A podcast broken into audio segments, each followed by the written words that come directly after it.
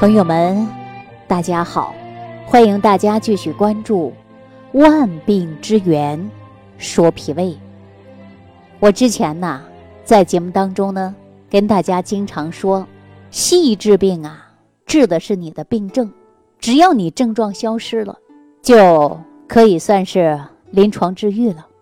啊，但是中医治病呢，它强调的是你这个人呐，整体的平衡，哪个平衡啊？就是阴阳气血的平衡。那中医里边讲，气它属阳，血它属阴，脾胃呢是人体的后天之本，是咱们气血生化的源泉。通过后天的养护，使我们的身体得到五谷精微的滋养。这说的，就是我们。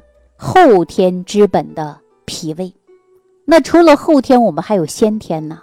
先天指的是哪儿啊？先天指的就是肾。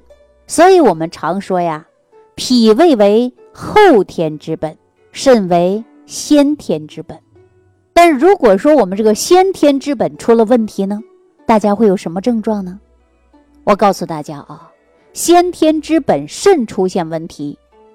它就会出现呢肾阳虚，啊，也就是呢体内的肾气不足，或者呢肾阴不足，啊，体内的肾精分泌不够。另外呢也容易出现呢肾气阴阳两虚，就是我们指的肾脏的气血两亏的现象。那大家说如果有这样的现象，我们应该怎么办呢？说到这儿啊，我先给大家讲一讲我遇到了这样的现象。我是如何给大家来调理的，啊，曾经呢，我就给一位姓柳的先生，啊，给他调理过。姓柳哪个柳呢？是柳树的柳，啊，今年呢，他才五十四岁，以前呢，早就被体检出来了有幽门螺旋杆菌感染的现象，曾经呢，呃，至少啊有五六次。采用的呢是三联和四联的方法来进行杀菌，但是这个幽门螺旋杆菌呢，在他体内呢还是反反复复的摆脱不了，因此呢，他非常非常的痛苦。就在二零一七年初啊，柳先生呢在当地的县人民医院又检查出来了有幽门螺旋杆菌。患有幽门螺旋杆菌的人呢都知道，哎呀。反反复复的难以摆脱，啊，而且呢，传播率也很高，所以呢，他也非常痛苦，啊，那么这个时候啊，柳先生还有一个问题，就是呢，会阴部啊有肿胀的感觉，医生呢让他吃一些左氧氟沙星，大概吃了半个月，半个月之后呢，让他停服半个月，可是这幽门螺旋杆菌呐。还有呢，会阴部的肿胀情况啊，不但没好，还加重了。不得已的情况下，柳先生啊，又到市医院，啊，这个时候呢，他去看泌尿科的专家号，专家呢给他开了是克拉霉素，啊，知道这些药啊，他就一直用着，用到什么时候呢？说柳先生啊，吃的都想吐了，恶心。这还不算啊！服用五天后，柳先生呢就出现了下腹疼痛的症状，一躺在床上啊，还能好受一些。要是说从家里啊去个菜市场啊或者商店买个东西啊，就短短的五六百米的路程，都会让他隐隐作痛，而且呢是持续不断的那种不舒服的感觉。没办法了，柳先生啊。又到医院去复查，啊，结果医生说了，你要啊坚持服用半个月的药，然后呢再停上十五天，啊，那将信将疑的柳先生啊，还是按照医生的话，这样照常去做了。但是呢，效果随着时间的推移并不明显。后来呢，柳先生啊实在是疼得难受，受不了了，又到市医院去复查。结果呢，医生啊又给他开了一大堆的药，啊，其中有头孢等等，又让他吃上十五天，啊，说吃完以后呢再来检查，哎呦，这吃完呐，发现这个病情啊反复，而且呢容易加重。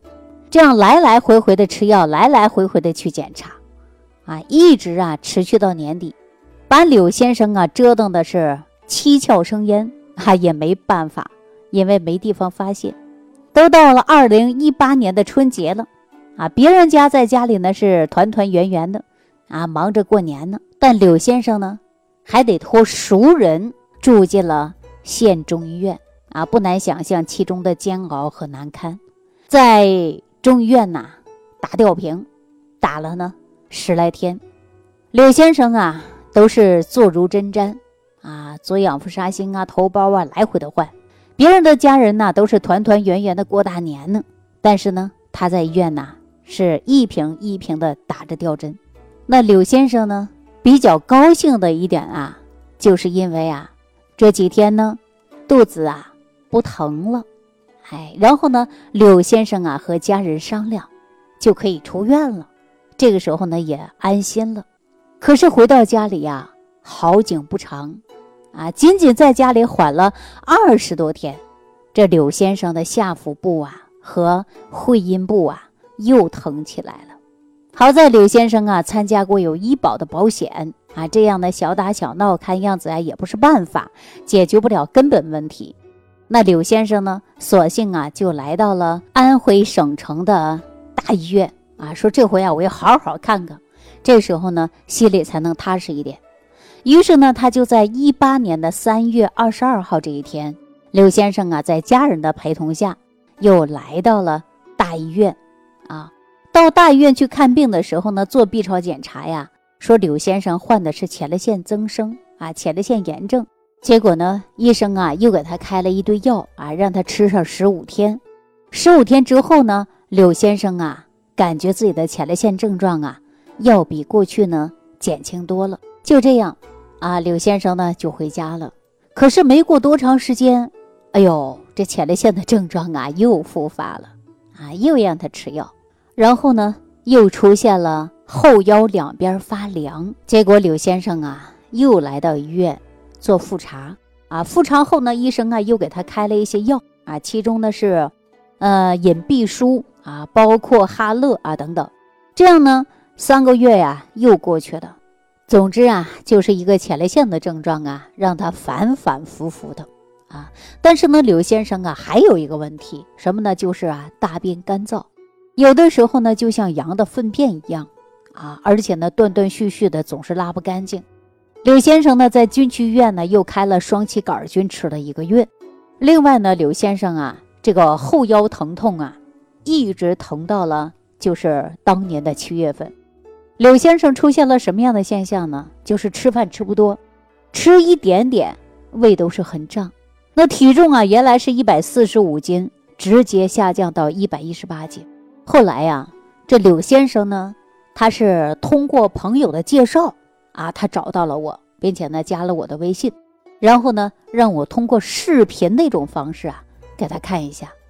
结果呢，我看到柳先生的舌苔呀，哎呦，齿痕特别严重，而且呢他还告诉我，曾经啊有这个幽门螺旋杆菌又非常严重，又经过了呢反复性的使用抗生素，而且呢自己呢还有前列腺的问题，说这一年呢净吃药了，吃的呢都是各种各样的西药。而且呢，也没有起到很好的效果。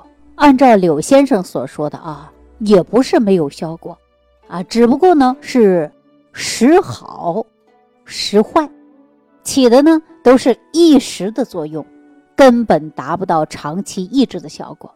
大家都知道啊，一旦被感染上幽门螺旋杆菌，我们的胃黏膜呢就容易遭到破坏，造成呢发炎啊，甚至呢还有溃疡。啊，不断的损伤和消耗我们啊脾胃的元气，影响了我们的消化和吸收的能力。呃，胃疼啊，肚子疼啊，这种症状啊，这都是集中的一种表现，对吧？那您看金元四大家之一李东垣先生说过，内伤脾胃，百病丛生啊，是因为啊，脾胃是我们的后天之本，气血化生的源泉呐。那长期脾湿运化。不仅呢导致水谷精微不不能转化成我们人体所需要的气血能量，还会呢损害我们其他的脏腑正常的运行。那柳先生啊，最后呢患有的是前列腺的增生，啊，也就是前列腺的炎症，这就很好的证明，因为中医啊，他会认为这个人呢，他是一个有机的整体。啊，五脏六腑、四肢百骸，只有协调的工作啊，相互的配合，机体才能正常的运行，啊，不生病或者是少生病。比如说这个脾气啊，它就是一虚一弱一亏，啊，或者是一损，那么我们这些水谷精微啊，就没办法转换成我们的气血，也没办法呢输送到我们全身的其他的地方，对吧？而且肾脏啊，也就是我们讲到的是先天之本，那需要源源不断的水谷精微的滋养。那肾脏一旦得不到滋养，就容易出现的是肾虚现象。那你看柳先生，就是因为长期感染了幽门螺旋杆菌啊，导致呢胃黏膜受损，这个脾脏之气啊受到了影响。所以说吃饭呢吃的很少，吃完以后呢还会出现肚子胀。舌头呢也容易出现呢齿痕重啊，这就很好的证明这就是一个脾胃虚弱呀。那李东垣说了，脾胃是我们后天之本，气血化生之源，所以呢，我们首先呢要从头做起啊，从脾胃的元气开始调理。大家想一想，只有我们这个脾胃好了。哎，你吃的东西化成足够的营养物质了，那么我们五脏六腑是不是得到了滋养？人体是不是可以得到了健康？那我给柳先生怎么调的呀？嘿，首先我告诉他，就让他自己在家制作五行健脾散，啊，他说麻烦，不想做，也怕自己做出来的效果不好。那我呢，就告诉他整个的一个制作的过程。啊，每一步怎么炒，量是多少，跟他说的很清楚。他说自己呢确实不想动，也没时间呢自己来做啊，干脆呢我就让他用了这个十味早餐壶嘛。首先必须给他的就是健脾胃啊，要恢复的我们是元气，因为长时间反反复复的用药，大家都知道说是药啊，它都会有三分毒，对吧？那对肝肾功能啊肯定会受影响。柳先生呢的肝气啊和肾气呢解毒功能啊都受到了影响，也就是说他的肝脏和肾脏啊有不同程度的损伤。你看我们很多人呢在用药的时候啊都会写着啊肝肾功能不全者慎用啊，你看说明书当中都会写的这一条。所以呢柳先生啊经常会出现了腰痛啊，会阴部呢还会有胀痛，还有前列腺增生的现象。后来呢我就让我们食疗研究院的王大夫啊给他开了一些。关于温补肾阳的药啊，进行治养结合，解决了他肾气不足的问题。还有呢，刘先生啊，长期服用一些啊养肤杀星，包括呢解决幽门螺旋杆菌的一些药物等等啊。但是呢，我们大家都知道啊，说用药的过程中啊，它不仅杀灭的是幽门螺旋杆菌啊，它好的菌呢也都会杀死了。所以说呢，很多人呢免疫能力就会低。啊，就是抗生素嘛。那您看，柳先生啊，这体重是不是下降了？免疫力是不是也下降了？啊，那这个肠道啊，是我们人体的消化器官、免疫器官和排毒器官。之所以这样说呀，都是因为肠道里有成千上万的益生菌在一起的作用。那柳先生的肠道益生菌减少了，有害菌多了。也就是肠道的菌群环境失调了，所以柳先生啊才会出现了严重的便秘，对吧？说每次排便呢就像羊的粪便一样，那么还断断续续的排不干净，所以我让柳先生啊就应该补充大量的益生菌啊，好好改善一下自己肠道的菌群环境。那说到这儿啊，可能细心的朋友就问了：那柳先生不是在大医院开过一些双歧杆菌吗？难道不起作用吗？我告诉大家啊，也会有作用，只不过呢，它的菌株啊比较少，只有双歧杆菌，对吧？那我们说这个菌株啊太少了，所以说呢，呃，很多人呐用完以后啊不太明显。那我告诉大家，要想补充肠道当中的有益菌，啊，必须呢要在选择上啊下功夫。首先呢，要活性高的，要纯正的活菌，而且呢，菌种和菌属要多。只有这样的情况下，它才能够有助于肠道菌群的补充。那如果说呀，菌种比较少，或者是活性比较差，那相对来说，大家补啊，效果呢也不会很理想。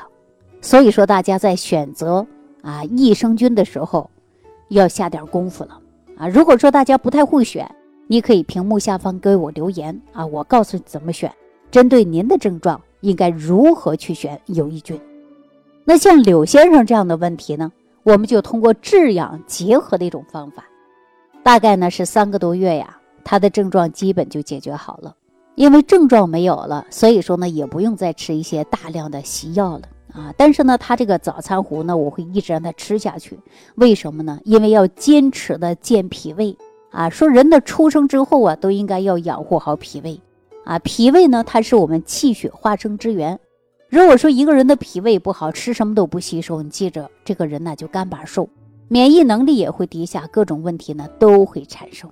哈，所以说呀，我们重点呢还要养护的脾胃啊，再加上呢肠道有益菌的补充，你看啊，人呢也有精神状态了，这是不是很好啊？那另外呢，我在节目当中啊和生活当中经常会说啊，说治病啊还得先调脾胃。对吧？你只有脾胃好了，你的吸收功能才会好。你的身体当中脾胃好了，我们吃进去的东西啊，才能够化成足够的营养物质。你只有脾胃好了，你身体呢才能够有充足的战斗力啊，与病邪去做斗争。所以说，脾胃重不重要啊？当然很重要了，是不是？好了，那今天呢就跟大家先聊到这儿了啊！感谢朋友的收听，感谢朋友的点赞、收藏、转发啊、评论。我们下期节目当中再见。如果本节目对您有帮助，请点击屏幕右上角转发分享，更多人让爱心传递，使更多人受益。感谢您的收听。